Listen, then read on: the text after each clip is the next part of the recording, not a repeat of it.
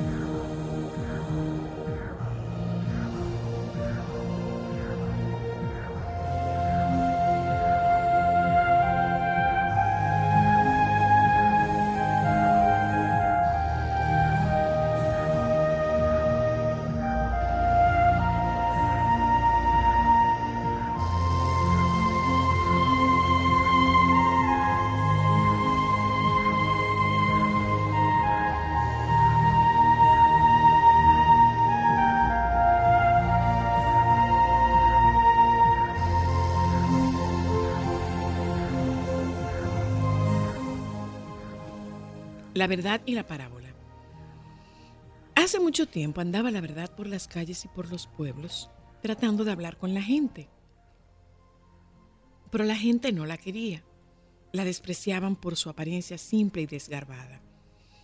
La verdad andaba sin lujos, sin pretensiones, pura y evidente. La verdad lucía limpia y fresca. No usaba perfumes ni joyas, por lo que la gente no la consideraba y no la invitaban a las fiestas, ni mucho menos a las reuniones públicas. A veces, los padres no dejaban que sus hijos se juntaran con ella. Las mujeres siempre la criticaban, pero no le decían nada respecto a su apariencia. Los ricos la subestimaban como una mendiga. Un día que la verdad iba por la calle, muy triste por todo lo que le pasaba, se tropezó con alguien alegre y divertido vestido con colores llamativos y a quien toda la gente saludaba era la parábola. Esta, cuando vio la verdad, le dijo, Verdad, ¿por qué estás tan triste? La gente me desprecia y me humilla, respondió ella. Nadie quiere la verdad, ni siquiera me aceptan en sus casas. Claro, te entiendo. ¿Por qué no ensayas a vestirte como yo, con colores vivos y bien elegante, y te peinas para que luzcas tu verdadera belleza?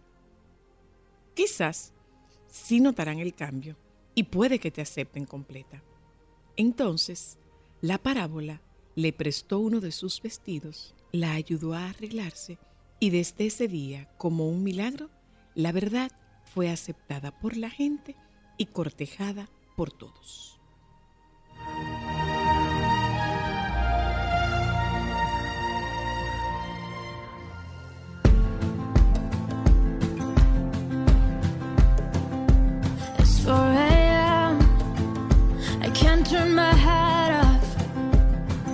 Wishing these memories will fade and never do. Turns out people lie. They said just snap your fingers. As if it was really that easy for me to get over you. I just need time. Snapping one.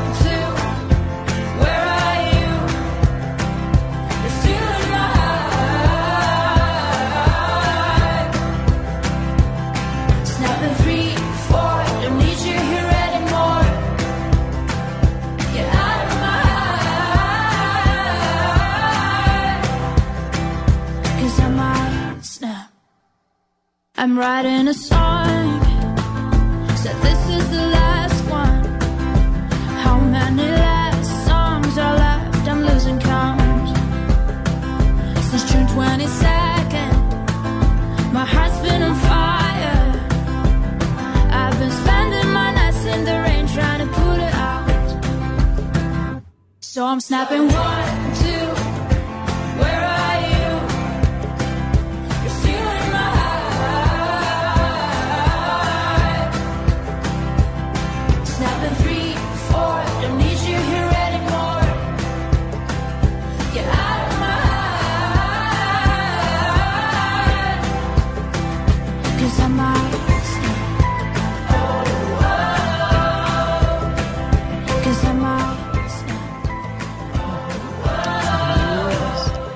Saludos, buenas tardes. ¿Cómo están? ¿Cómo está todo por ahí?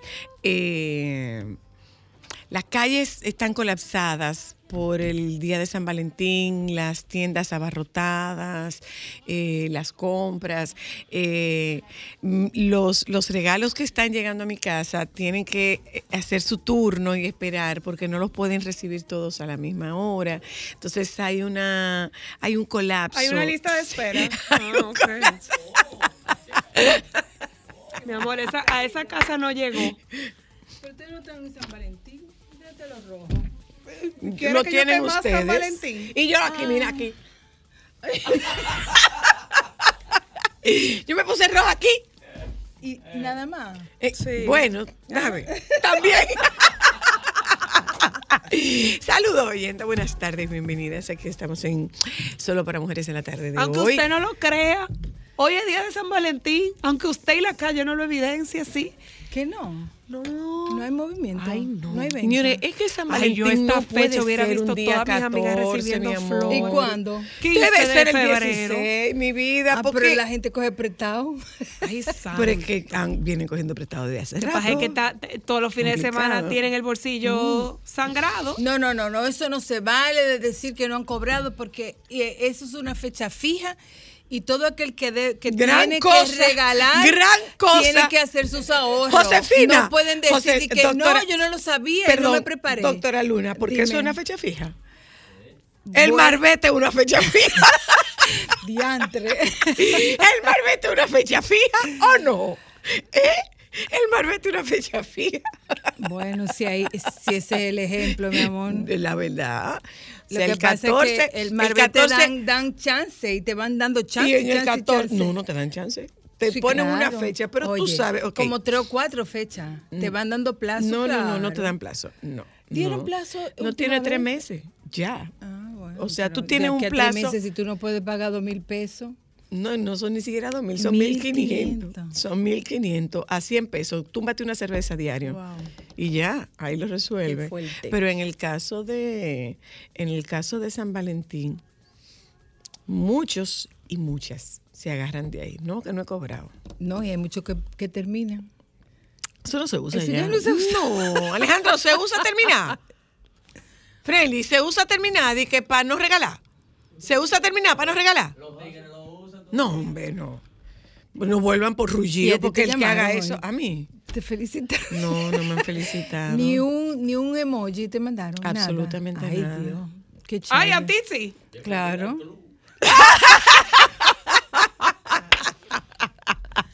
Pero ni yo- una amiga. mucha- no, muchas amigas mías. Eso sí, no es verdad. Yo te amigas. felicité y tu hija también. No, no, muchas y amigas muy mías. efusiva que fui. Muchas amigas mías. Y empecé celebrando el día con los dos terroncitos en forma de corazón que mi amiga de me ayer es así, O sea, que muchas amigas no. mías, sí, Bueno, muchas amigas mías, no. sí, sí, sí, sí, sí. pasaste en blanco. Pero perdón. A mí las flores yo le dije, mira, flores no, yo prefiero que tú las dejes en la mata, así que sigan creciendo. En la mata, no, me muere en la planta. En la planta, pues. En el árbol, un árbol de flores, un árbol de rosa. Saludos, buenas tardes. Tengo inconveniente. ¿Me escuchas? Perfectamente. A mí no me ¿Qué pasa en el caso mío? Que mi esposa lo tiene todo, no le hace falta nada, No. hasta el último iPhone le regalé. ¿Qué No, le puedo bebé. regalar yo? Mire, líder. A una mujer siempre le falta Mi amor, algo. en ese Una closet cosa nunca es, es- suficiente. Eh, mira, Pero los una closets, bonita. los A closets de las chulo, mujeres, sí. los closets de las mujeres están llenos que de no tengo nada que ponerme. Claro. Ay, Dios. Mira, mira, mira, mira. mira Nunca tenemos nada que ponernos. Ese closet Mira no tiene ahí, nada nunca. favor. Entonces, mire, Observa. te voy a dar idea. Tú le puedes comprar Observa. accesorios, probablemente le Observa hagan falta. viene ahí y observa un par de zapatos que también le hacen falta. Un vestido para salir esta noche que no tiene que ponerse. Mira. Hasta la ropa interior Observa. en combinación. Todo Compórtate. eso. Tú no, tú no me estás dejando dar la idea a los Doctora Luna, compórtese. Conoce- te, te- te presentamos a Moncita 3. No, cuatro. ¿Cuatro? No, tres, tres. Es que le puse Moncita Sofía. ¿Eh? Conoce a Moncita 3. Hola, hermosa. Bueno, un poquito más tarde. No. Te hago, te recuerdo nuestros encuentros en Nueva York, Moncita, ¿eh? Te recuerdo nuestros encuentros en Nueva York. Mira. Mira. Observa. Ay, Dios observa, mío, ay, Dios mío. Pues sí, oyente, un perfume, eh, un spa. Ella no tiene de eso. Y eso siempre cae bien, ¿verdad, doña Monse? De regalo, un spa. Puede ser contigo, puede ser sin ti. Hay muchos spas que tú te puedes pasar el día en la piscina, que te incluyen traguito y después tú te puedes ir a cenar y hasta puedes dormir fuera de la casa. ¿Ya te di idea? No, no, no es malo ahí, ¿verdad? Ah, claro que no. Eh, bueno, yo veo que la señora Luna está entretenida. Alejandro, vamos a publicidad porque ajá. Sol 106.5, la más interactiva. Una emisora RCC Miria. Momentos solo para mujeres. Yo tuve una experiencia así mismo como la del caballero anterior. Mi noche de boda. Tem- Tembló en Atomayor. Yo recuerdo, yo me quedé en el hotel, voy a decir el nombre, en el Silverstone Gallery, que usted sabe que es bien alto, ese hotel que está ahí en esa plaza. Ajá. Piso 32, noche de boda, mucho romanticismo, mucha cariñito. Y de repente yo escuché toda esa ventana, bla, bla, bla, bla, toda esa ventana sonando. Y yo solamente me quedé pensando, ¿cómo nosotros vamos a salir de aquí ahora mismo? Porque usted se puede imaginar cómo no estaba, ¿verdad? Dentro de mí. pero en acción fue. O sea, tú estabas en romance full. En romance full, ajá, no te romance, no te empaño menor. Entonces, esa ventana sonando, bla, bla, bla, bla. Yo espero que Y no haya sido en el baño esa Espera, creatividad. espera. Con tú esos ventanales. Eh, espérate. ¿Y qué tú fuerte. pensabas? ¿Que era que tú te la estabas comiendo? No, no, no, que yo no puedo decir eso porque estamos, eh, ¿sabes? La una del mediodía, mi hijo me va a escuchar esto dentro de poco. O sea, uno estaba en amor, uno dice, wow, qué bonito Me el la amor, estoy muy comiendo. poderoso. Ay, dice, qué Me la estoy comiendo. poder Claro, o volar. sea, eh, uno dice, wow, qué manifestación de poder tan bonita, el amor. así. Oh, sí, pero de verdad, o sea, no se me va a olvidar nunca ese día. Fue noche de boda, o sea, noche de boda y esa, y esa pared retumbando y esa ventana que no pensaba que se iban a romper. Wow. Te poseyó otra cosa, amiguito. Un besito. Bueno, La naturaleza te dijo la del poder soy yo. Momentos solo para mujeres. Momentos solo para mujeres. Señores, llegó el momento de jugar bingo. Allá vamos al bingo de siete formas. Jugamos pinta, bandeado, colé, con primera, cuatro esquinas, la cruz. ¿Qué y lo cantamos, ¿Qué eh, lo cantamos, lo cantamos por nombre. Decimos la Altagracia, 21. El comunista, el 14. La guerra, 75. Dame Medina, el 24. Anoten, anoten, eh. Soy la. Ey. El 1, Pijín Borracho. ¡Ay, qué belleza! El 1, Balaguer. El 2, Peña Gómez. Hola, hello. Saben el guácara con guácara, los paticos, la pistola. Pistola de 45 y revólver 38. Sí, Guácara con guácara. ¿Y guácara con guácara qué? 44. Cuatro. ¿Sabes el pico? El bico. ¿Cuál es ¿Cuál es el bico? El 4, porque ve doble. Momentos solo para mujeres. Déjame cambiar tus días y llenarlos de alegría. Solo para mujeres.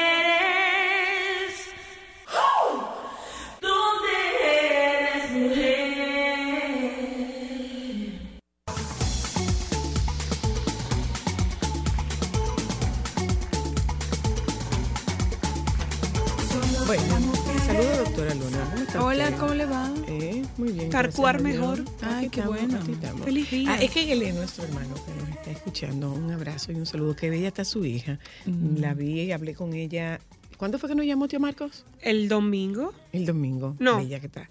el sábado. El sábado. Bella que está. Bueno, pues nos está escuchando nuestro hermano Gle. Un abrazo. Eh, mire, eh, doctora Luna, eh, estoy viendo aquí que denuncian tres intentos de secuestro a la bebé que, que, re- que recuperaron de los escombros en Siria.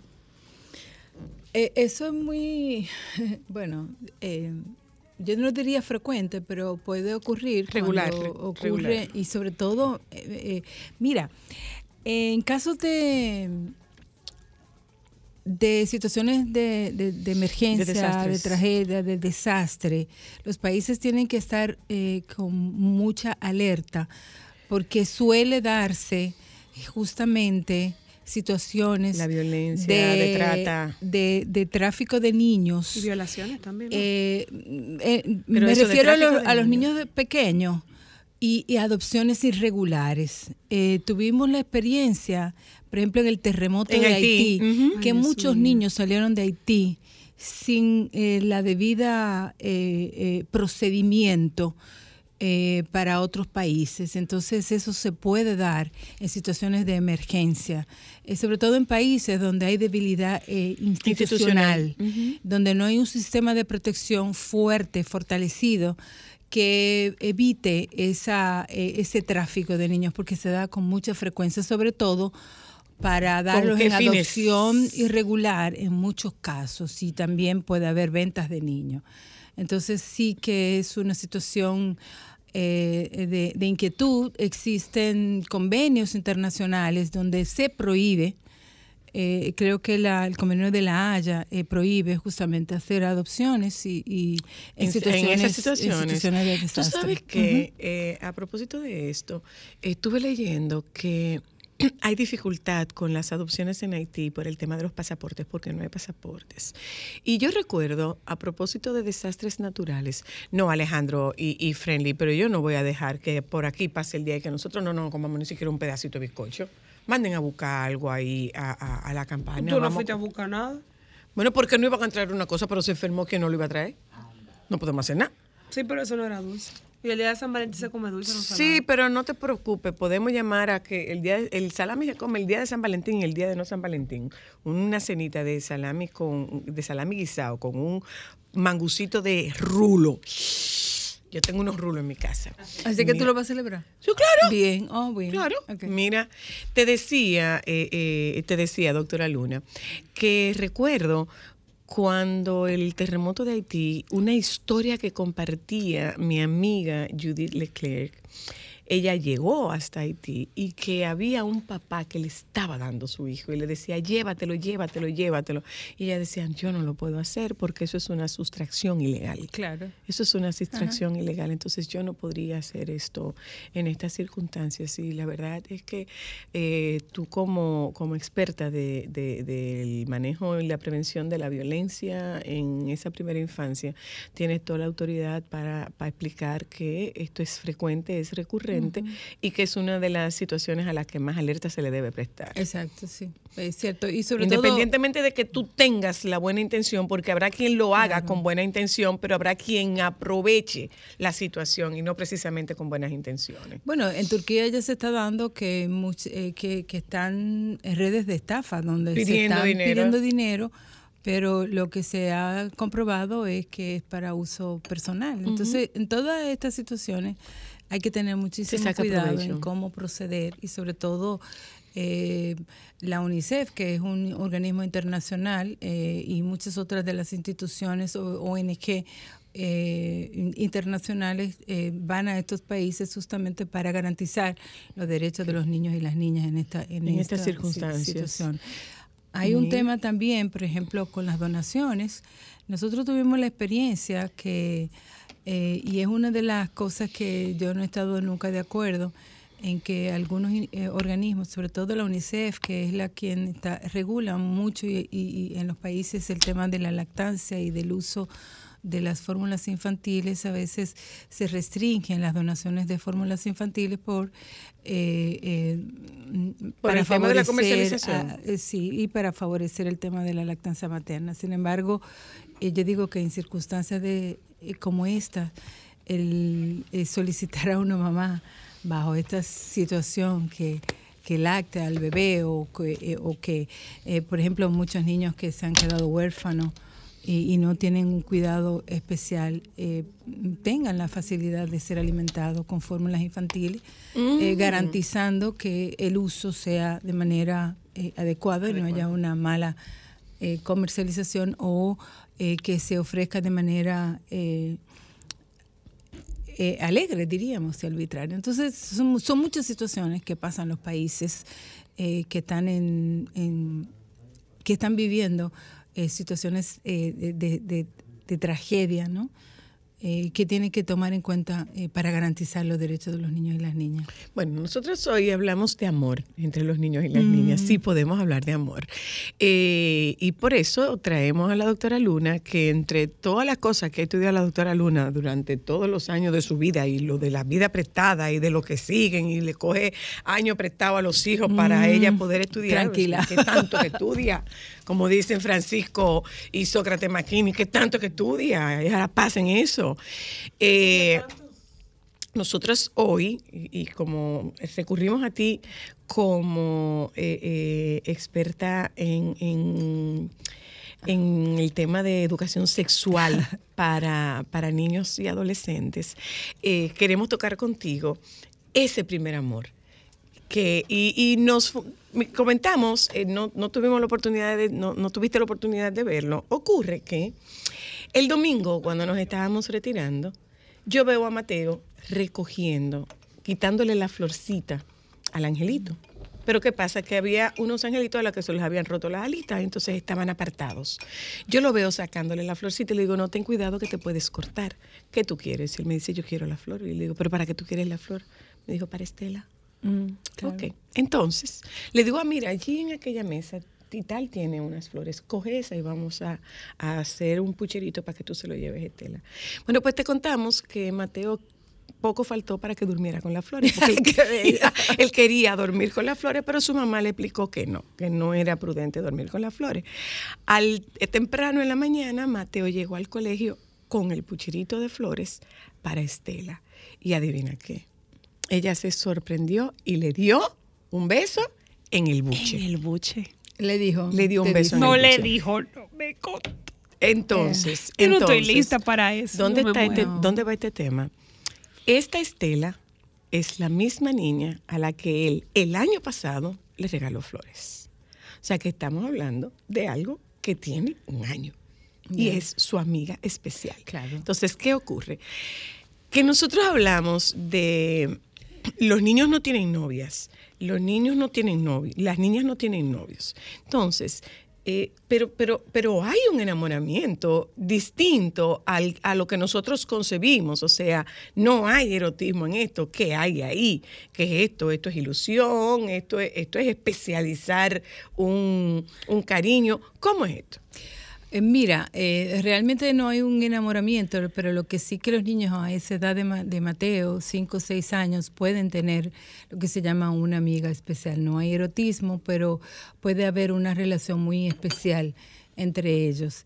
Y, y te puedo contar, una de las experiencias que yo mm, añoro eh, es el, la, la eh, la anécdota que nos compartió en una capacitación que yo tenía con profesoras de primera infancia eh, de, las estancias infantiles en ese momento y nos compartió cómo fue su amor especial.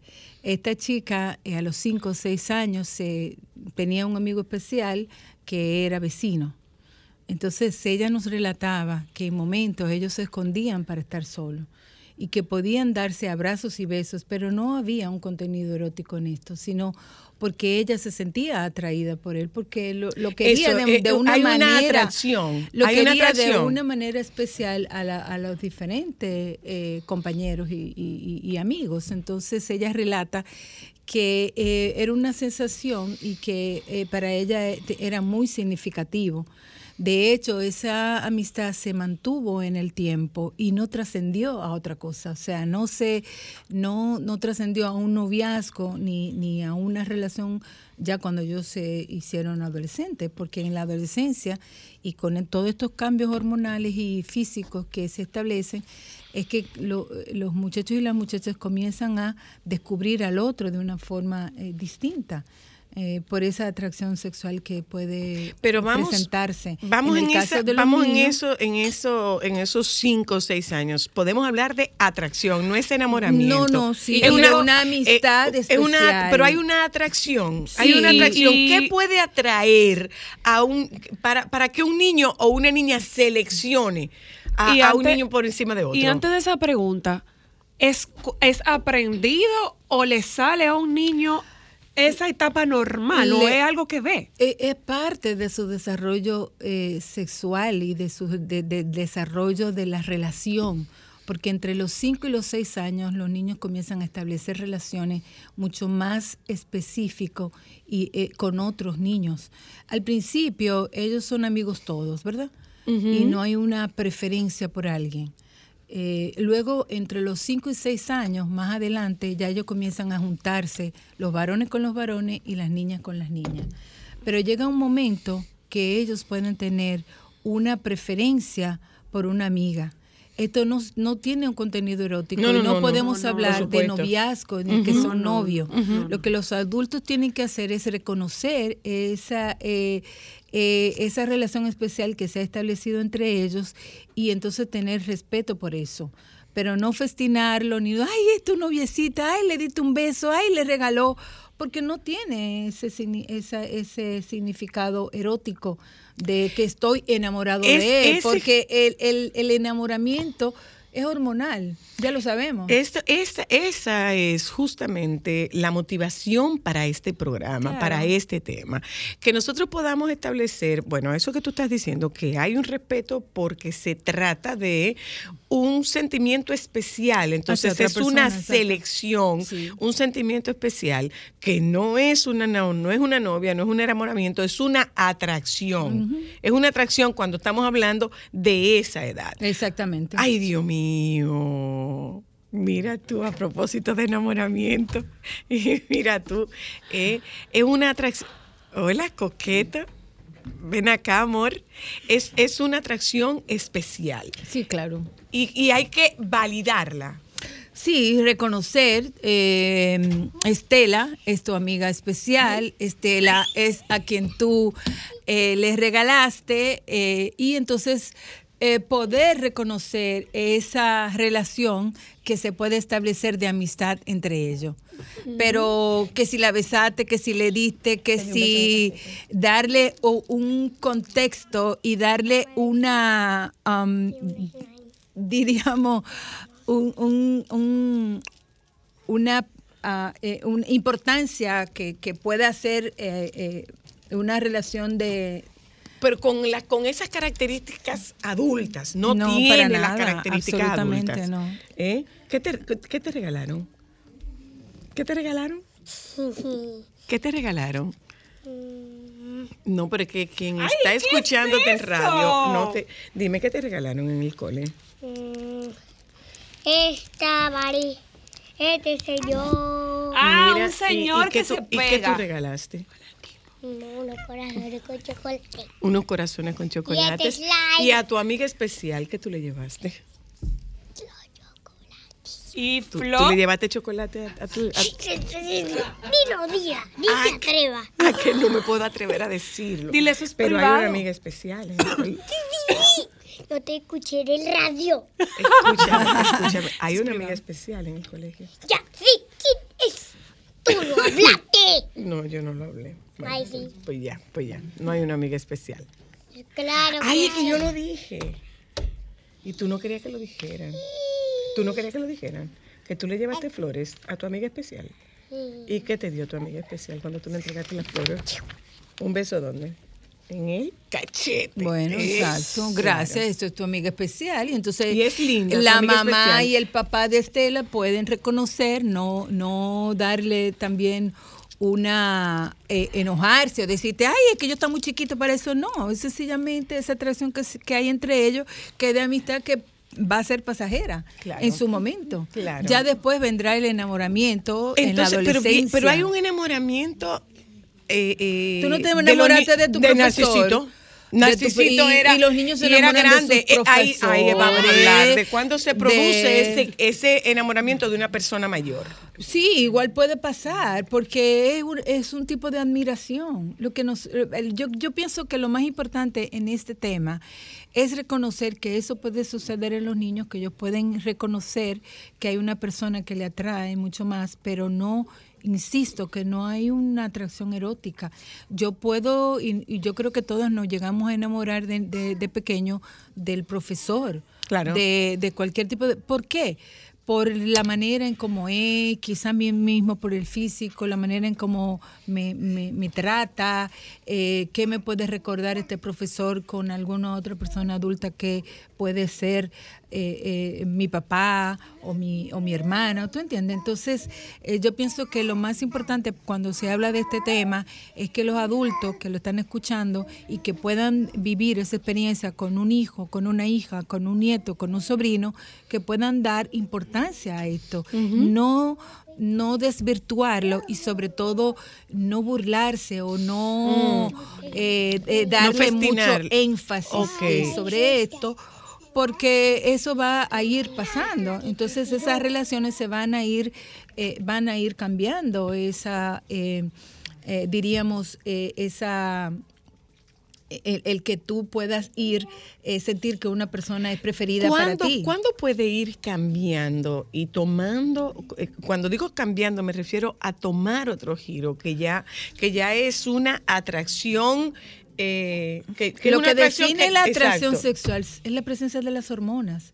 Cuando los chicos comienzan a hacer el paso de en la preadolescencia o en, en la pubertad, que comienza el desarrollo de los caracteres sexuales secundarios, que comienza la aparición de, la, de las hormonas sexuales, ahí es que podemos hablar de atracción, atracción sexual. ¿Entiendes? En- en, la adolescencia, en la pubertad, en ese proceso. Entonces, hay chicos que y chicas que en ese proceso de la pubertad pueden estar enamoradas de su cantante favorito. Ok.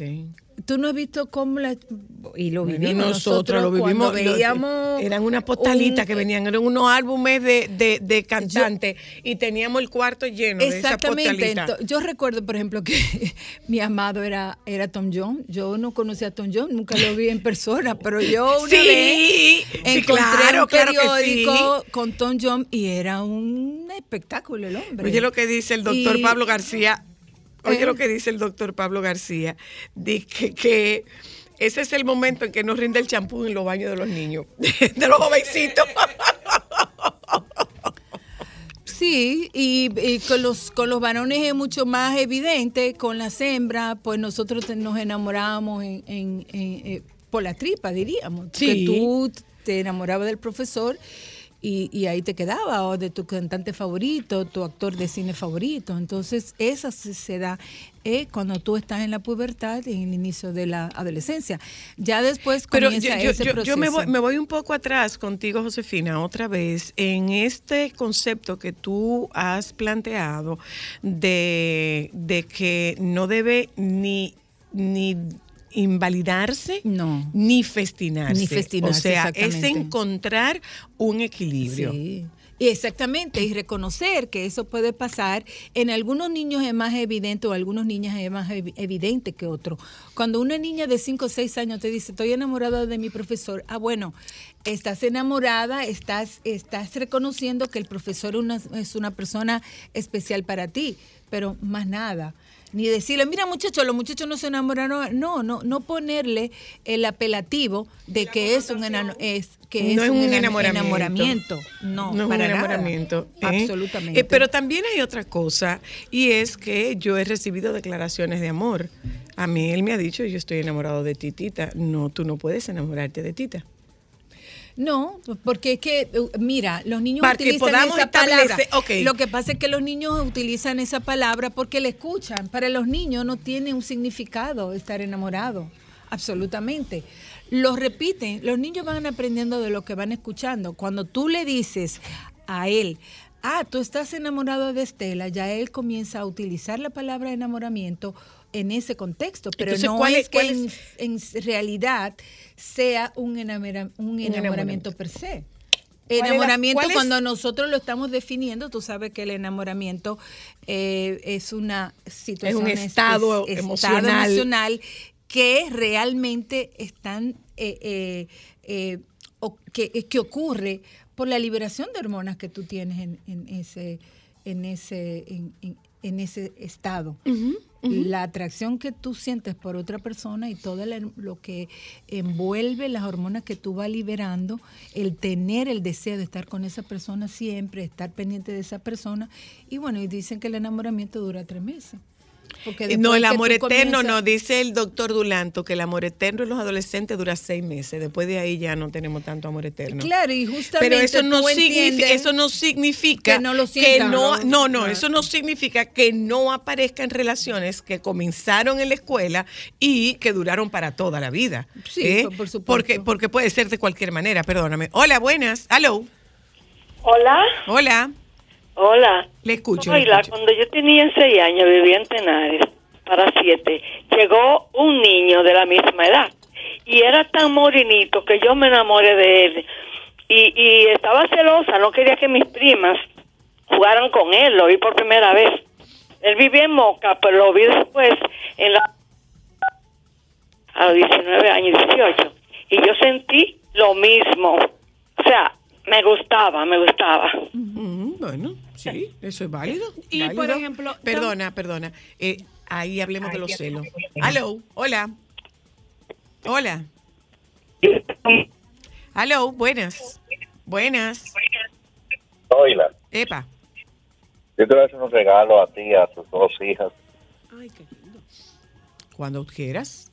Aquí en la No, pero para decir, para, para decir no, pero tienes que venir física a mi negocio. Yo quiero regalarle un masaje de relajación a las tres en mi centro de estética. ¿Ahí dónde está tu centro de estética? Bueno, el centro se llama KS, cada kilómetro es de Samuel Aesthetic Center, KS Aesthetic Center. Estamos en Sancho Sama. Te voy a mandar la información por Instagram. Ay, mi amor, Por para allá favor. vamos. Claro que yes. Y más está. Hello, hola. Mira, el mío yo. Eso Hola, buenas. regalo. Hola, Buenas. Sí, que decía yo que yo a los ocho años me enamoré de una niña y solamente nos mirábamos. Y después nos reencontramos 50, 47 años después y existía lo mismo, la misma atracción. Claro. Entonces, eso era amor. Ay, yo nunca vi. Yo Pero, iba- pero no es que no es amor, no es que no es amor. Lo que- Especifi- es que eh, no es el amor como lo concebimos los doctora. adultos, es así, doctora, ¿verdad? Defínalo, doctora. Yo quería preguntar, doctora, porque a mí me llama mucho la atención y es algo que yo siempre me ha dado mucha risa a esta edad, de la evolución del amor adolescente. O sea, el amor adolescente es... Páuselo ahí, por favor. Hola, hello. Hola, Zoila. Hola. Mira, tengo a mi esposa aquí al lado y, y estamos abordando un tema que igual, bueno, hoy lo podemos tocar sin con total libertad, ¿no? Pero mi primer amor fue fue lésbico, o sea, y no me considero lesbiana para nada. ¿Que tu primer amor fue? Lésbico. Ajá. Ah, mira qué buen té, qué bueno. ¿A qué edad? Claro, claro, fue tipo, yo, bueno, estuve en la Salle, tipo 13, 14 años. Ok. Sí, entonces, y, y lo viví como hasta los 15, 16, y de verdad, o sea, de, de buenas a primeras, jamás me volvió a interesar las mujeres. Bueno, las, las admiro por, por su belleza, su, su evolutividad y demás, pero pero como como pasión, como erotismo, la palabra que ya han utilizado en varias ocasiones, no, para nada. Entonces, tal vez también sería un buen punto y les pasaría a muchas mujeres que nos están escuchando. Qué bueno, doctora. Eh, puede eh, tú te- pasar. tú- que y tú te puede enamores pasar de tu propio género. De tu propio género. Claro. En hombres y mujeres. O sea, claro, es normal. Y, y, mira, la mayoría, la mayoría de las personas, las primeras experiencias son homosexuales. Son homosexuales. Claro, porque se establece que tú eh, establece tu orientación sexual pasada en la adolescencia. Entonces tú puedes tener una atracción por personas de tu mismo sexo y, y eso no significa que te dé- Que tú seas. que seas una persona homosexual. Entonces la mayoría de las experiencias, bueno, eso lo dicen lo- los libros y- Señores, y, eso y es lo plantean, los expertos, que pueden ser, sobre todo, eh, eh, tener experiencias eh, homosexuales. Eh, pero eso no significa que tú seas una, te consideres una persona homosexual, porque en la sexualidad lo que se, se va desarrollando, sobre todo en los y las adolescentes, es el, el- es el conocimiento, es tener experiencia, es ir descubriéndose. Entonces la sexualidad no es blanca y negra. Tiene una, una Tiene serie de matices, claro. exactamente. Entonces, yo, yo creo que en esta conversación lo más importante es que nosotros podamos diferenciar esa atracción que tú tienes de niño a esa atracción que se mantiene a través del tiempo y que tiene otro tipo de transformación, que tiene otro tipo de, de- de objeto, porque ya hay deseo sexual. Pero cuando no Mm. hay hormonas sexuales en los niños, no puede y no, de, no, establece, no se establece una atracción, sexual en la, en la, en la Mira qué infancia. interesante. ¿Entiendes? No, claro, porque al principio tú puedes tener una atracción por una persona, que es lo que hemos dicho, eh, eh, en, tus primeros, en tus primeros años y después esa atracción se va a ir transformando si persiste. Eh, hay adolescentes que en principio mueren por alguien y después ese amor pasa. Ahí va y mi entonces pregunta. viene Antes la de- atracción hacia otra persona. Déjeme contestar un poco. Y el ahí teléfono. va Hola, buenas. que me llama Aló.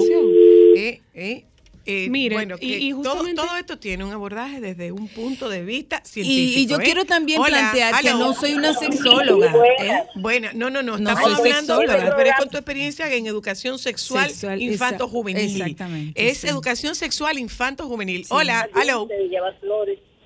Le escucho. Ajá, sí. Tengo dos nietos varones, se hizo dos nietos varones, sí. Sí, porque puede ser un nieto, una nieta y un nieto. Exacto, entonces uno habló de 11 años de llevar una flor, de comprar, hablar dulce para una novia, me dijo, y el otro que no, que tiene una amiga especial. Yo digo, ¿cómo yo, cómo yo manejo esto? Y yo dije, pero yo voy a llamar a Zoila. precisamente. Una pregunta, ¿son hermanos? Sí, sí, hermanos. Son hermanos. ¿Y cómo Hermanos le y viven juntos. ¿Cómo le, perdóneme? Hermanos y viven juntos. ¿Y cómo le dicen en la casa a esas amigas especiales? Novia. Eso es, que al mayor la mamá le dice a tu novia. Y yo dije, Dios mío, pero como que no debe ser así. Pero el chiquito dice amiga especial. Ok. Ella en le una- dice, tu amiga especial, tú no le vas a regalar esto.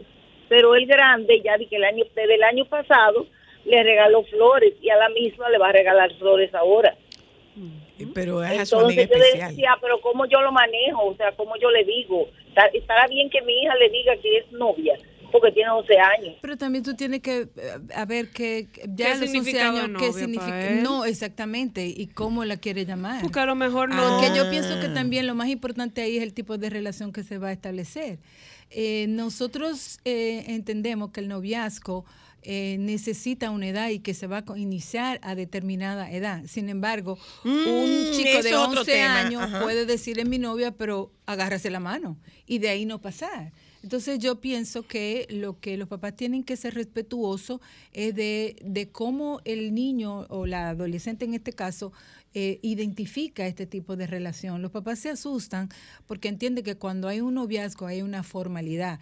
El, el chico o la chica le va a dar el- la, la- la connotación que él va sintiendo. Pero además, Entonces tenemos que los ir padres le dan la connotación de lo de que los ellos adultos. tuvieron en ese Exactamente, momento. de los adultos. Pero muchos de nosotros tuvimos novio y era novio. Yo recuerdo mi, pri- mi primer novio a los 15 años.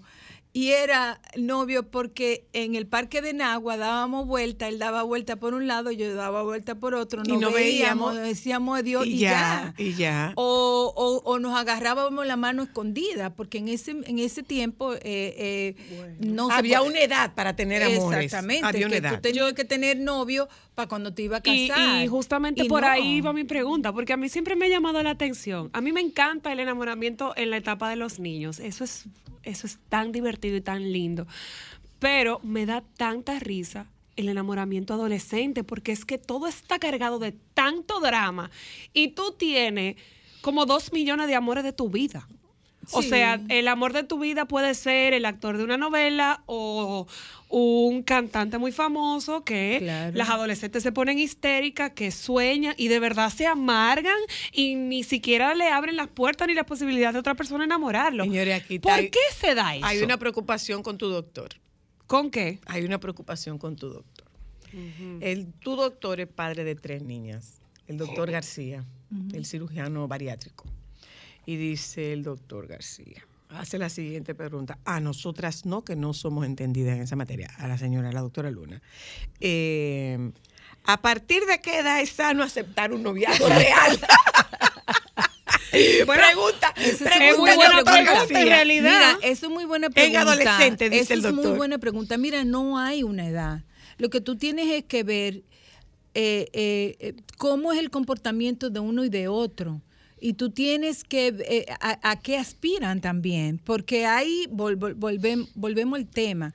Tú puedes tener unos novios eh, que se ven en, en la, en, en la escuela. Y es un amor de escuela. Y es un amor de Y no colegio. se ven más. Ahora, lo, lo, lo que no es adecuado es que un papá de un papá o una mamá de unos adolescentes le prohíban tener amores. Eh, ¿Por qué? ¿Qué lo van a puede le tener dé eso? la característica Pero- de formalidad. pero No, no, le no. va, lo que va a hacer es que si hay una oposición, los muchachos se van a ver escondidos Escondida, y claro. todo el mundo lo sabe y lo ha hecho. Cuando nosotros nos decíamos, no, usted no puede tener novio, nosotros teníamos novios escondidos y eso sí que es un riesgo. Esa, Ahora, ¿y qué consecuencia ¿cómo- puede tener ¿Cuál es el riesgo? esa y riesgo esa prohibición para que los papás entiendan que debe haber cierta apertura con límites en ese sentido? Porque tenemos que reconocer que en la adolescencia, volvemos al tema de las hormonas, lo que nosotros tenemos es que hablar con nuestros hijos y decirle, ok, tú te puedes sentir atraído por Pedro, atraída por, Por María. María, Ok, eso yo lo reconozco y yo lo comprendo. Ahora, tienen que irse conociendo, tú tienes que ir estableciendo cuáles son los límites y si tú ves que hay una insistencia de tener una relación que puede ser mucho más cercana, entonces tú tienes que poner los límites, ok, tú eh, acepta que ese chico vaya a tu casa, tú mira cómo es la relación, porque lo más importante es eso. Eh, Tú la mira cómo, cómo se va desarrollando, cuál es el trato que ese chico le está dando a la chica, cómo la chica se va a sentir. Eh, ponen los límites y establece, ok, ustedes pudieran ir al cine, pero yo, si tú vas al cine con Pedro, eh, tú tienes que ir acompañado de una prima, de fulano. ¿Entiendes? Entonces, eh, ir haciendo ese, esa, esa, ese conocimiento de qué tipo de relación van a establecer estos famosos novios, porque hay, de hay diferentes maneras de, de llevar un noviazgo. Hay muchachas que van eh, Con todo. con todo. Entonces a eso es lo que tú tienes que poner límite. Hay otros que son mucho más eh, discretos y que no la Y relación no está pudiéramos y que la relación no está tan exigente. Entonces también ca- cada papá y mamá va a ir estableciendo los límites y los parámetros en cómo esta relación se va Doctora a ir Luna, y desde aquí hay, perdóname, de vista- Cristal, ahí hay un tema. Y es que para esos fines hay que educar sexualmente a los chicos. Por supuesto, y Ah. los papás se tienen, mira, yo he tenido un, yo tengo un amigo que, que cuando tienen Sí, esos, Alejandro, no diga qué. esos conflictos los papás, eh, un- una, una mamá me llamó porque su hija de 15 años tenía amores con un, con un chico y al papá no le gustaba el, el muchacho. Entonces ella entendía que había que darle la oportunidad a, a- a su hija para que pueda tener esta, esta relación de noviazgo. Pero el papá estaba opuesto. Opuesto. Pero la chica estaba ofuscada. Ahí hay un problema y hay un conflicto.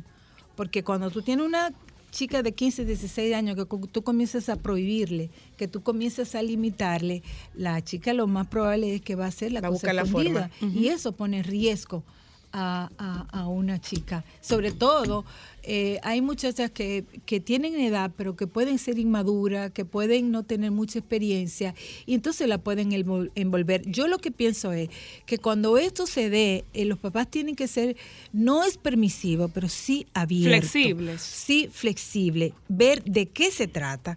Y entonces, en función de lo que se y ir hablar. poniendo límite y decir, ok, Y en ese eh, a mí sentido, no estoy de acuerdo con fulano, no me gusta fulano, tráelo. pero te lo voy a aceptar. y en Ahora, ese sentido, ¿cómo va de clase? ¿Cómo va de escuela? ¿De qué manera se van a comportar?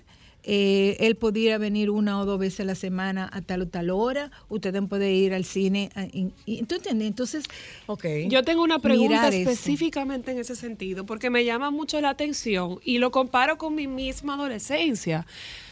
¿Las hormonas se comportan igual en todos los adolescentes? Por ejemplo, yo tengo amigas que eran eh, desarrollaron más rápido, que empezaron su proceso de enamoramiento, de seducción más temprano que otras que estábamos todavía jugando muñeca o pintando en un cuaderno. O sea, ¿las hormonas trabajan igual en lo- igualito en los adolescentes o no? No, porque todo tiene que ver también con tu, con tu formación, con tu personalidad.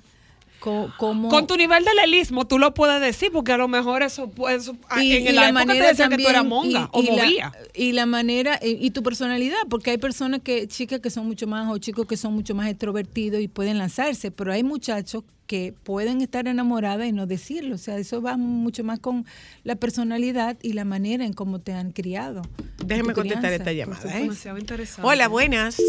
Hello. Eh, esta, esta de hoy, eh, este de hoy es un programa que estamos haciendo con una intención. Y, es que de alguna manera podamos educar a los padres de, de niños y de adolescentes en este manejo de ese primer amor. Entonces, no nos asustemos. Y si nos asustamos, bueno, no, no, no voy a decir no nos asustemos, reconozcamos que estamos asustados y busquemos información, busquemos información. Eh, que aquí no se puede tener novio hasta los 18 años. No. En tu casa, pues yo lo voy a tener donde yo quiera. Hola, hello.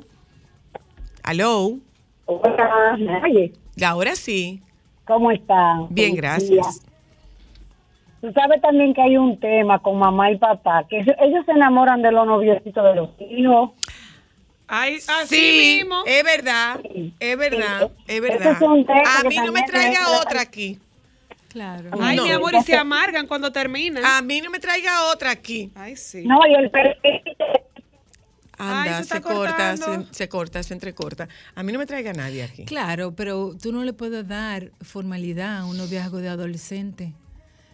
Eh, Tú lo que tienes es que dar Y esta apertura. relación de las familias y Que que no, anda- tiene- vamos a comer con la familia del novio de fulana que tiene 15 años. Tiene- Vamos a comer con los papás del novio de pero cómo Sí, que vamos a comer que con los darle la papás del novio apertura, de no pero sé no darle esa formalidad, porque vuelvo y te digo, los adolescentes se van enamorando, van cambiando.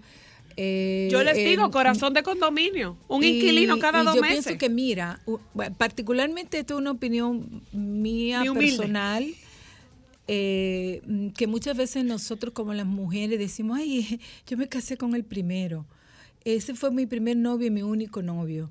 Bueno, hay, hay mujeres que eso le ha funcionado. funciona. Sin embargo, eh, yo entiendo que la experiencia también van a, a ir desarrollando habilidades en los muchachos y las muchachas para tener relaciones de pareja más adelante. El noviazgo es como un, un proceso de aprendizaje y así nosotros tenemos que reconocerlo y verlo. Eh, es, un- es ir eh, aprendiendo Pero cómo me voy para a... to- re- aprendizaje para todo el mundo. Eh, Perdón, eh, eh, doctora, ¿Cómo me voy a ir relacionando con el, Con otro, el otro. con la Hola. otra? Hola. Independientemente Hola. de... Yo le voy a hacer una anécdota. Una de mis hijas estudiaba en el colegio y un día su papá fue a buscarla. Él es militar. Y él se apareció con todos los poderes y todos los ramos. Y había un uno que estuvo enamorado toda la vida hasta ese día. Hasta ese día. Yo creo que la muchacha hasta se frustró por un tiempo. Pero claro, mi amor.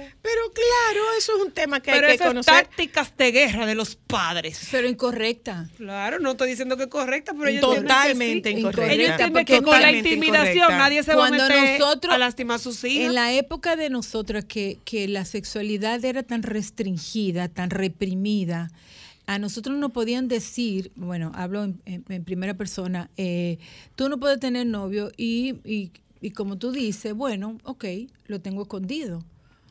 Pero espérate un momento. Pero hay No, otras- Pero espérate un y se momento. convertía en un secretito nuestro sucio caso, y tú te espera, sentías mal. En nuestro caso, en nuestra Claro. época, eh, que los tíos nos prohibían. Los profesores nos prohibían, los hermanos más grandes nos prohibían. Entonces, eso es un tema de, bueno, menos mal que tiene, menos mal que tú tienes un hermano, porque tu hermano es el que se va a encargar de cuidarte y de defenderte. Entonces, eso propicia una situación de abuso de un hermano en contra de una hermana más pequeña. Y, y impide que las mujeres puedan tener habilidades de manejo en las relaciones, porque eso es lo que ocurre. Muchas veces las mujeres no tenemos esas habilidades de relación. Por la porque nos protec- la sobreprotección. Entonces, ¿qué es lo que, y, y hablo- de mujer y hablo de, de hombres, qué es lo que nosotros como papá tenemos que ofrecer? Información para que ellos puedan relacionarse de una manera sana y segura con el otro, con la otra, independientemente y, y siendo respetuoso de, de la orientación sexual, porque en la adolescencia, aunque la orientación sexual eh, eh, eh, va a ir eh, eh, estableciéndose. Orientándose hacia donde, perdón, con el perdón de la, de la, de la Eh, redundancia. Va a ir buscando su ruta. Sí, porque, por ejemplo, si tú te has atraído por un por un, una persona de tu mismo sexo en la adolescencia, no, no, no te puedes eh, tipificar como que tú eres una persona homosexual o lesbiana. Y ya ese, ese diagnóstico, diríamos, lo pudiéramos establecer de una, una persona ya adulta. Voy, Porque en la voy al teléfono un no. momento ahí, doctora. Buenas, hello. Buenas tardes. Ah, le escucho. Eh, ¿Cómo manejar yo como padre que un adolescente pueda decirme que quiere tener relación con ¿De qué edad? ¿De qué edad? Es chocante. Pero 16, 15, chocante. eh, Es que se está Espérate, cortando. se no está cortando. Hola. Ok, disculpa. Te pregunto es que para mí aceptar eso como que lo veo anormal. Eh, eso que cuando- es que se cortó una parte antes. Eso que usted dice ver, eso. ver a, lo- a- a jóvenes tener relaciones sexuales eh, a 15, 16 años, veo que hay padres responsables que planifican a sus hijas, Mm. etcétera, como que todavía a mí eso no me cuadra. La juventud está muy adelantada al tiempo. Mire, No, la, no juventud, la juventud está muy adelantada. Déjeme decirle, eh, por ejemplo, en los 60, eh, el inicio de las relaciones sexuales era aproximadamente a los 19 años. Y hoy día la el inicio de las relaciones sexuales en nuestro país está entre los 13 y entre los 11, 12 años. Eso es está eh, informado por encuesta. Estadísticamente levantado. ¿eh? ¿Qué sucede? Eh, existe un medio que está erotizado que lo que promu- promueve es que los adolescentes puedan iniciarse tempranamente Es eh, en sexual. tener relaciones sexuales. La mayoría de los adolescentes inician relaciones sexuales sin pensarlo y sin premeditarlo y sin analizarlo. ujú. Y sin Ocurre. información. Es casual. Ahí es donde nosotros insistimos en la necesidad de la educación sexual. Si una adolescente, una hija tuya, eh, a los 15 años te dice, yo quiero tener relaciones sexuales, bueno, lo que yo pienso es que los papás se tienen que sentar. ¿Cuándo es el momento ideal para que tú tengas relaciones sexuales? Cuando tú te sientes suficientemente madura para asumir las consecuencias. ¿Cuáles son las consecuencias? Un embarazo no planificado o una infección de transmisión sexual. ¿Entiendes tú que cuando vas a tener relaciones con esa persona, esa va a ser la persona que tú has escogido? o tú te sientes presionada para tener relaciones sexuales, eh, no te vas a arrepentir. ¿Qué dicen las encuestas?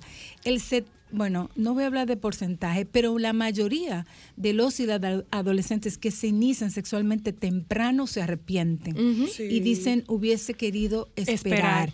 hubiese querido que mi papá y que mi mamá me, Me hablaran, del tema y me dijeran Y lo probablemente importante. hubiera elegido a otra persona. Exactamente. ¿Qué yo digo? Ah, y, y yo lo digo de, de cómo yo manejé a mis tres hijos, justamente diciéndole eso. El día que ustedes decidan tener relaciones con una persona que sea escogida, que sea consensuada y que ustedes lo disfruten y que no se arrepientan. Mira, Mm. yo puedo, yo puedo, yo recuerdo, eh, y de verdad que ahí tiene mucho que ver contigo y con, con Francina.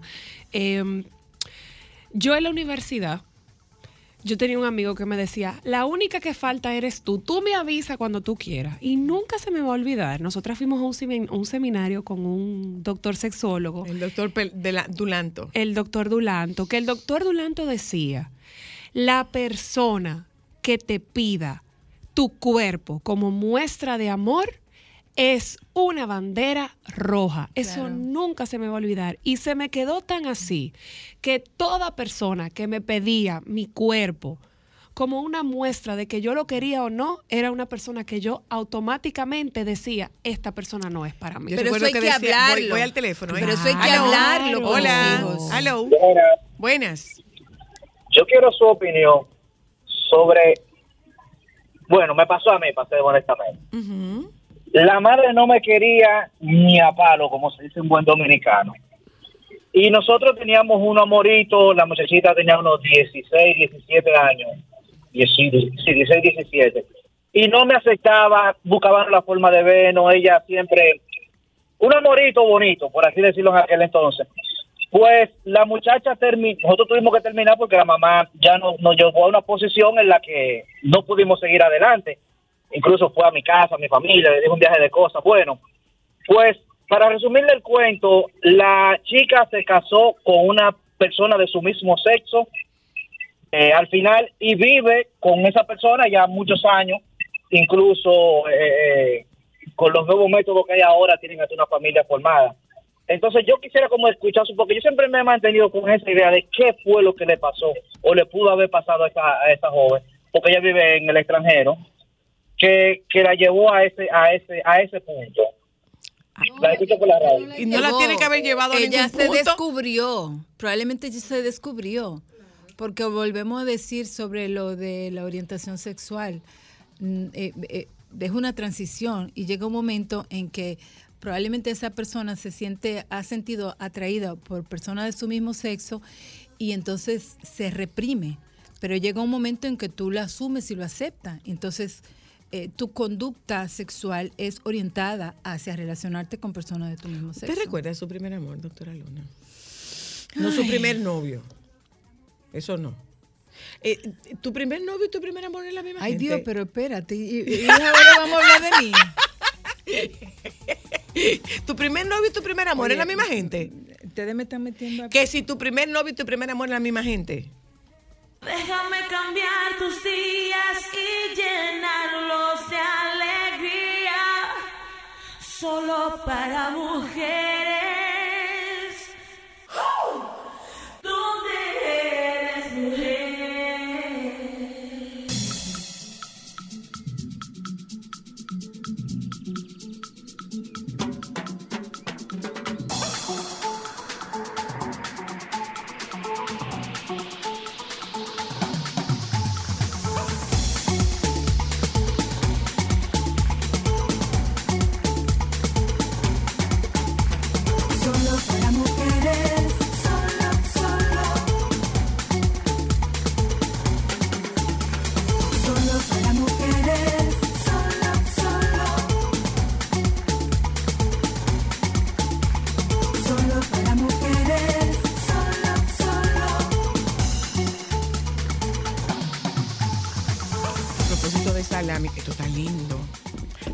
Mira esa forma de, que, de, de- de corazón que tiene el queso.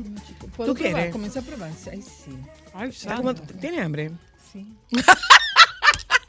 Gracias, Sosúa. Que, que mira, mira qué linda la Mm, bandeja, ¿eh? Muy linda esta bandeja que nos mandaron. Muy bonita. Déjame ver, ¿qué es esto que tiene aquí? Ah, Yo pero mira tú. quesito. Y mira, espérate. Y un chin de salami, jamón. Mm. Ay, mira, y, y, y, y este queso, este, mm, rico, Mm, está rico. Mm, mm, mm, sabe rico. Mm, mm. ¿Alguien más? Hoy es Día de la Amistad, para que vean que nosotras compartimos. Gracias, Sosúa. ¿eh? Mire, doctora Luna, un chindubita, ¿quiere aceituna? Pero tú te acabas de pegar una cosa aquí, Ay, Dios. del otro lado. Yo no puedo en este programa. ¿A qué? Lleva tontos cartones. La pregunta, Me- doctora Ay, Luna. ay, ay. Doctora Luna. Mira, me parece. No, no, Bueno, no, no, no. Un saludo no. a mi. Espérate, ¿Qué? espérate, espérate, espérate, espérate. Yo te dejé una pregunta. ¿Cuál? Que si tu primer amor fue tu primer Que novio. no, te dije. No, pero no me hables ven acá, no venimos a hablar de Mi primer, mi primer y- amor, mira, mi experiencia amorosa, mi primera experiencia Es que yo te amorosa fue muy- yo te trato de ayudar, que tú te tiras tú sola. Fue muy frustrante, fue Mm. muy frustrante, porque mi primer novio me pegó unos cuernos que a los 15 años yo no lo podía entender.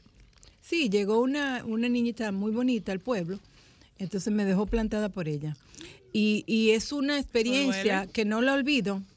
El chino es muy feo él, pero sí. Es una experiencia que te marca, que te deja. Por eso es importante que los papás y las mamás puedan hablar con sus hijos y sus hijas en, en torno a esa relación de noviazgo. No es que se metan, no es que estén supervisando. Ni que no la es vivan que ellos. La vivan, ni es que lo lleven a su casa, sino que ustedes puedan tener esa conversación. Ven acá. Eh, ¿Y qué te interesa de fulano? ¿Por qué fulano? ¿Qué cosa? Mira, ¿qué cosas tú debes de tener eh, pendiente? Tráigalo Yo- a la yo- casa para que usted vea de y yo se trata. recuerdo un tema, por ejemplo, con mis hijos. Yo le hablaba a mis hijos, mira, la primera vez que tú tengas una, una relación sexual con una persona, debe de ser disfrutada, pensada, escogida. Y es un momento importante porque es tu primera vez. Entonces hay que darle importancia a eso. Ahora mismo el sexo es como un deporte y eso se está eh, promocionando en todos los medios eh, que utilizan los, a- lo- lo- las y los adolescentes. Entonces los papás y las mamás tienen que estar presentes, tienen que estar aquí, no se pueden hacer los chivos locos. Eh, muchas veces los papás eh, mm, asumen que sus hijos no son sexualmente activos y sí lo son. Y si no tienen esa conversación, corren el riesgo de tener un embarazo no deseado. El señor que acaba de que llamó ahorita hablaba de que él no estaba de acuerdo que le dieran pastillas anticonceptivas.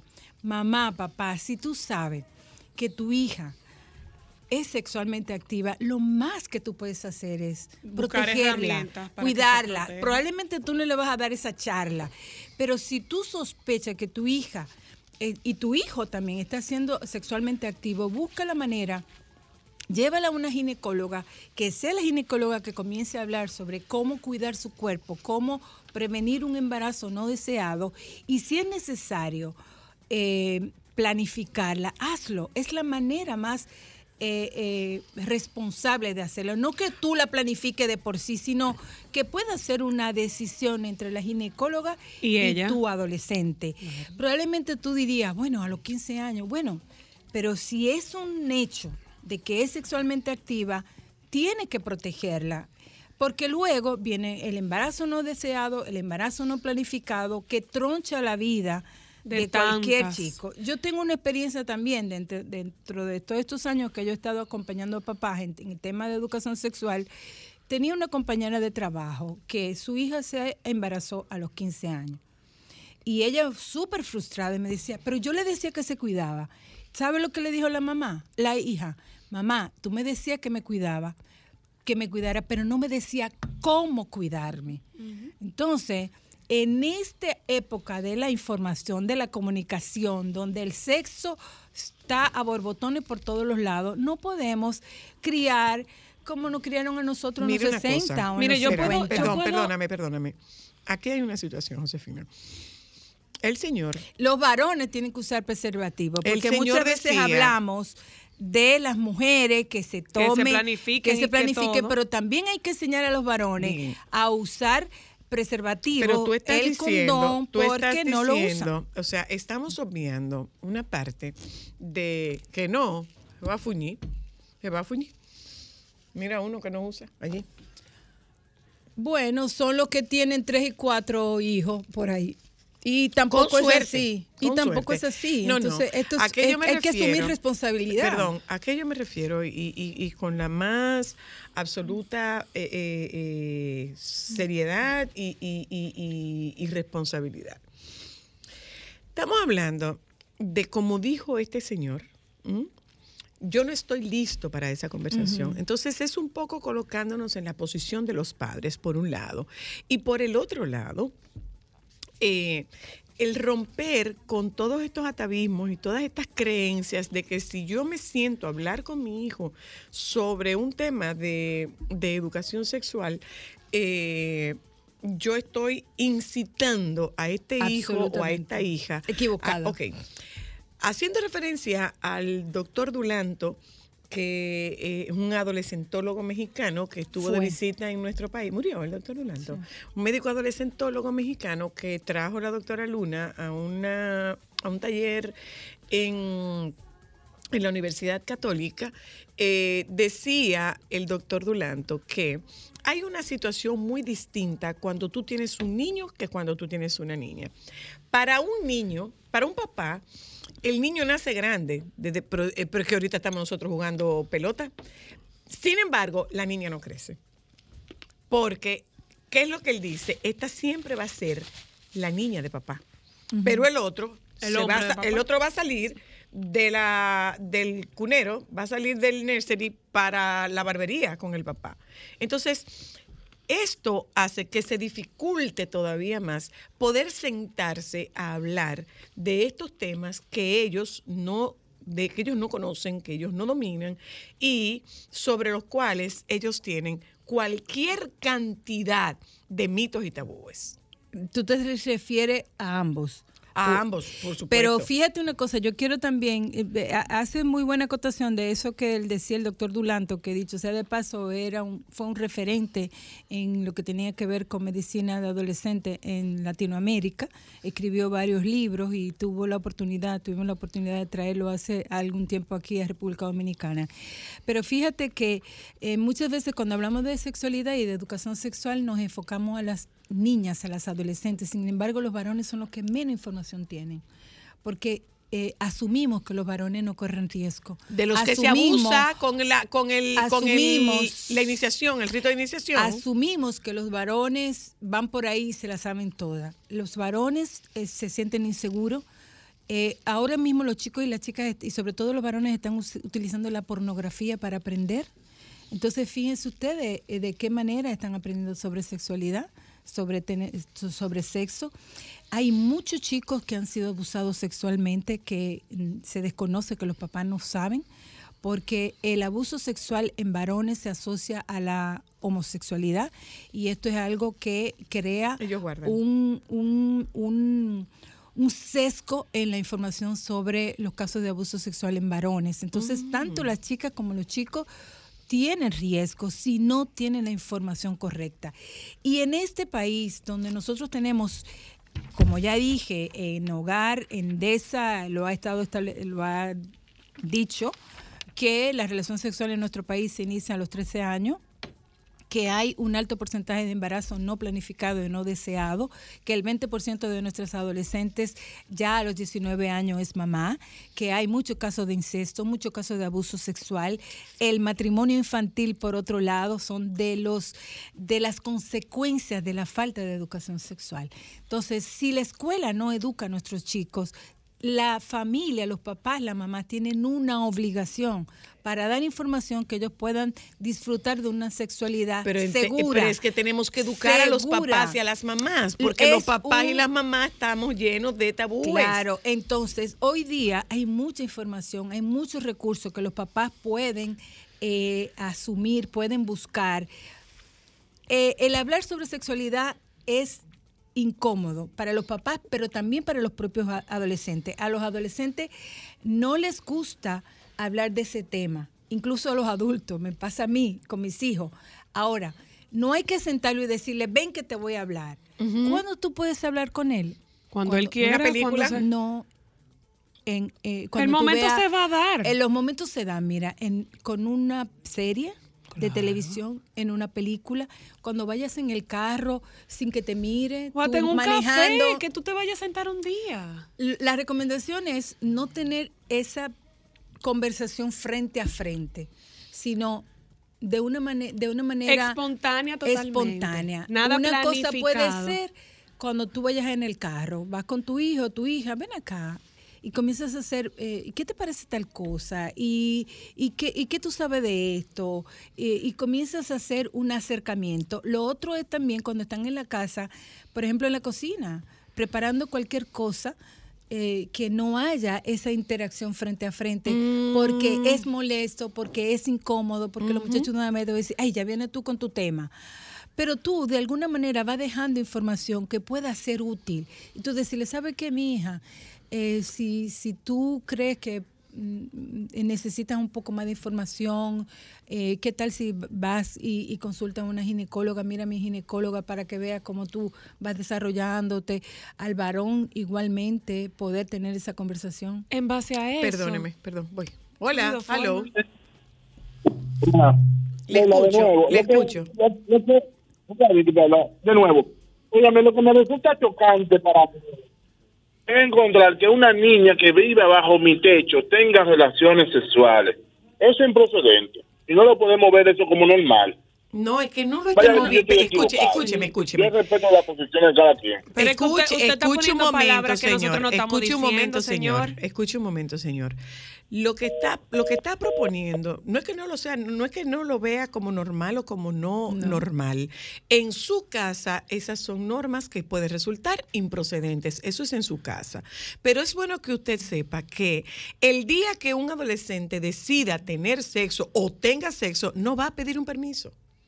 No va a pedir un permiso. ¿Puedo tener sexo ahora? Eso no va a pasar. Entonces, nosotros tenemos que verlo desde el punto de vista de la realidad.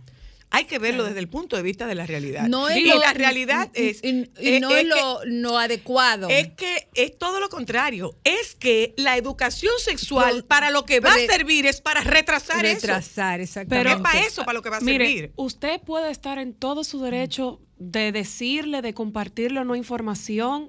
Aquí nadie le está diciendo ni que le acomode la habitación, ni que le ponga un spray, Claro. ni le prenda una velita. Le estamos planteando una realidad. Y yo puedo hablar por mi experiencia. La mayor cantidad de información que yo tuve me ayudó a ser una persona consciente y saber en qué momento yo estaba preparada Pero para mi debut. Entonces, Pero es por- importante que el Señor sepa que nosotros no estamos hablando, nosotros no estamos haciendo una recomendación. No, no, no, no, no. Yo estoy de acuerdo porque soy un testimonio andante de que mientras más información tuve de planificación, de sexualidad, de las consecuencias, de, de todas las enfermedades sabidas y por haber que hay de transmisión sexual, más retrasé. Yo y mis compañeras, porque fui un ente de información gracias a toda la información Claro. que yo recibía. Es tan así que mis compañeras cuando tomaban la decisión, fueron y se planificaron primero, lo conversaron con un profesional, Claro. dígase un ginecólogo, porque no se atrevían a conversarlo con sus papás, pero era en base a la información que habían leído y que habían solicitado de profesionales. Buenas, aló.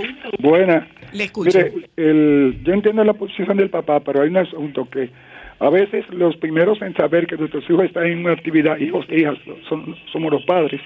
Yo era profesor de un liceo llamado Estados Unidos.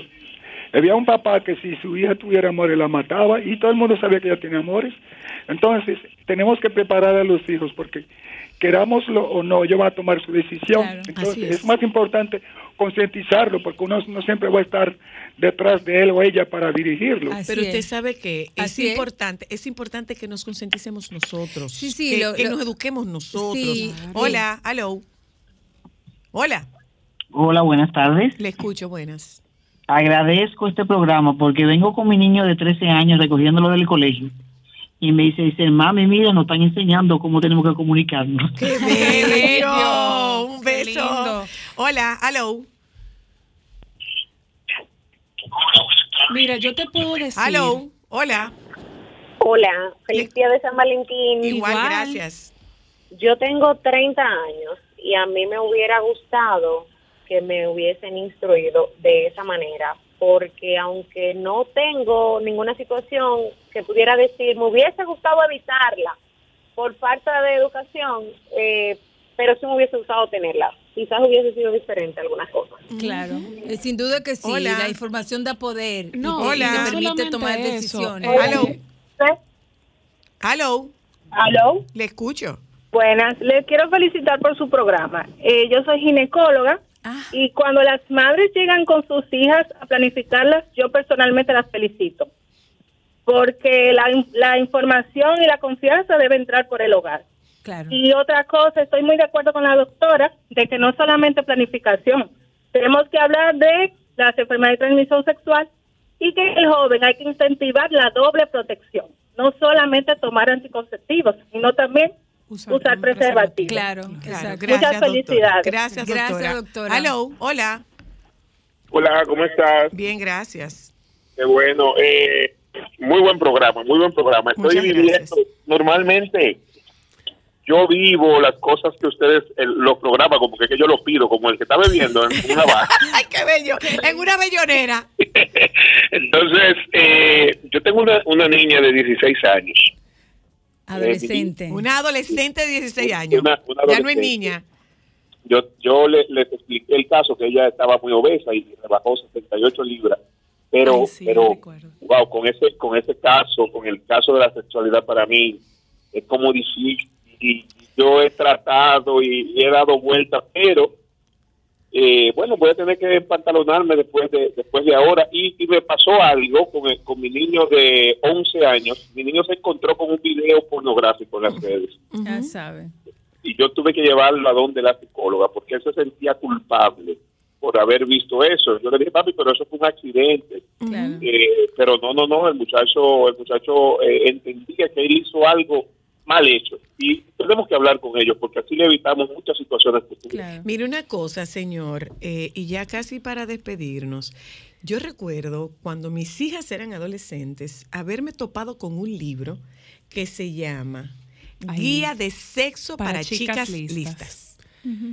Eh, Guía de un libro- guía de Guía- sexo, guía de sexo para, para chicas, chicas listas. Hay, hay, mucho, hay muchos recursos. Y hay mucho, ahora deben haber más Y es, es- todavía. es de muy fácil lectura. Claro. es de muy Claro. fácil lectura para ellas y, Y para para, los los, papás. padres. Sí, y luego poder tener esa conversación. Es difícil, miren, es difícil. No se crean que es tan fácil que tú dijiste, bueno, hoy lo comienzo. Pero comienza poco a poco a tener un acercamiento sobre eso, cómo si ella se siente con su cuerpo, eh, eh, si tiene algún interés. Entonces poco a poco tú le vas hablando. En la oportunidad de hablar eh, sobre el tema con tu hijo que vio un video pornográfico, también eso era un buen momento para poder hablar sobre cómo son las relaciones sexuales normales, Normales, eh, eh, di- digo, eh, adecuadas, porque sabemos que la pornografía No es una un relación fin. normal. Entonces, eso es el riesgo hoy día, que cuando los chicos no tienen, y cuando hablo chicos, chicos y chicas, no tienen la información, ellos lo buscan por otros medios que no son validados. Y una alerta que hay es justamente cómo la pornografía se está utilizando para que ellos aprendan. Entonces, Sí, imagínense ustedes sí. que, eh, cuáles son los aprendizajes que van adquiriendo a través de los videos pornográficos cuando eh, eh, revelan y plantean una relación sexual que no es real. Mira, y Eso también trae consigo que los adolescentes, los varones sobre todo, se vean presionados porque aquel hombre tan bien puesto, que dura tanto, que y la chica que goza Y tanto, y no, vamos no a comenzar a consumir eh, eh, Exacto. estimulantes y no sé cuánto. Y- Doctora y- Luna, Cristal, eh, tuviste al doctor. No, pero yo lo último que iba a decir, dale, eh, señora Luna, es que recuerdo de mi época trabajando con eso, mientras más ustedes hablan, menos cosas tienen sus hijos que inventar y creer. Claro. Mm, Así pero, es. Pero, pero eh, eh, de nuevo, eh, para concluir, bueno, las conversaciones no son fáciles. A nosotros, a nosotros nos asustan todos los temas que no dominamos, todos los temas que no son conocidos. Eh, nos culpabilizan, en muchos casos nos culpabilizan, pero es bueno que tengamos claro y pendiente que el día que un adolescente tenga sexo, no va a ir donde los papás a decirle, ¿puedo tener sexo? Y que como dice la doctora Luna, Ni le puedes preguntar tampoco. eh, ni, ni como Ni dice- es correcto preguntar. ni como dice, la doctora, como dice la doctora Luna, eh, las, la gran mayoría de primeras veces ocurre de manera casual, Sin no planificada. Eh, ¿Eh? ¿puedo- Gracias, doctora. No, no, no puede más nada ya. No, era para darle mi número de Nieves está- Ah, pues teléfono, puede si él, quería. 545. Si tienen alguna duda, escríbame por mi Instagram y yo puedo ir a apoyarlo. FIFA Lunar eh, es mi Instagram y, y ahí yo puedo, cualquier duda, pregunta que ustedes tengan re- en relación a la educación sexual, podemos apoyarles. Aquí me voy a quedar porque el doctor Nieves, según yo escuché ayer, el doctor Nieves tiene una maleta Con los regalos de San Valentín. A mí no me... Ay, Avísale, hazme el favor, avísale al doctor Nieves. Avísale. Mira que, que está ahí, que venga. Avísale, avísale, avísale. Que yo de aquí no me voy hasta que él no abra la maleta. No me voy de aquí. No me voy de aquí. El único regalo que tiene Juana en su casa es el de Fafa. Pero después, el de todos los compañeros y las compañeras del sol. Venga. No me voy de aquí. No me voy porque usted tiene una maleta. Con los regalos de San Valentín. Usted lo trajo aquí. Están aquí. Están aquí. El único que está en la casa de Juana es el de Fafa. Oiga, doctora, lo que pasó. porque hay que ser justo. Yo estaba en un, en un restaurante que un amigo me invitó a almorzar. Yo Como- te vi. Como estaba cerquita ahí, Ajá. dije, ya me voy a quedar en la emisora para abrir, pero no vine preparado. los- Pero es que la lo dejé para mañana. ayer. Para mañana que no vengo. La maleta, la maleta usted la dejó ayer. Dios mío. No, pero el usted la dejó Pero el ayer. suyo está, el suyo está seguro. Y el de, junto con el de Fafa. el de Lea, el de Lea acabo de proponérselo. Mire, doctor Nieve, lo escuché diciendo muchas malas cosas de mí el viernes. Que yo soy mala. dijo El usted. viernes, no. Sí, porque aquí brindamos una cosa y usted no estaba. No, yo dije que Usted no llegó a alcanzar. de- el que la da, la doctora sabe que el que da de alguna Recibe. manera, ¿verdad que sí? Que Es así. Ella vino con su foforeo, entregó a todo el mundo y, y yo invisibilizado. Ay, ¿cómo. Una- y, y oye tú, para que él sepa lo que fue, eran las Habichuela habichuelas con con dulce de tía Eunice. Y una cosa que me encanta a mí. Es verdad. El único producto netamente dominicano e internacional es la habichuela. Usted sabe lo que dice, usted sabe lo que dice Geomar García. ¿Qué dice? Que la habichuela con dulce es un postre tan maldito que hay que ponerle una galleta con una cruz. Hasta mañana. Sol 106.5, la más interactiva. Una emisora RCC Miria.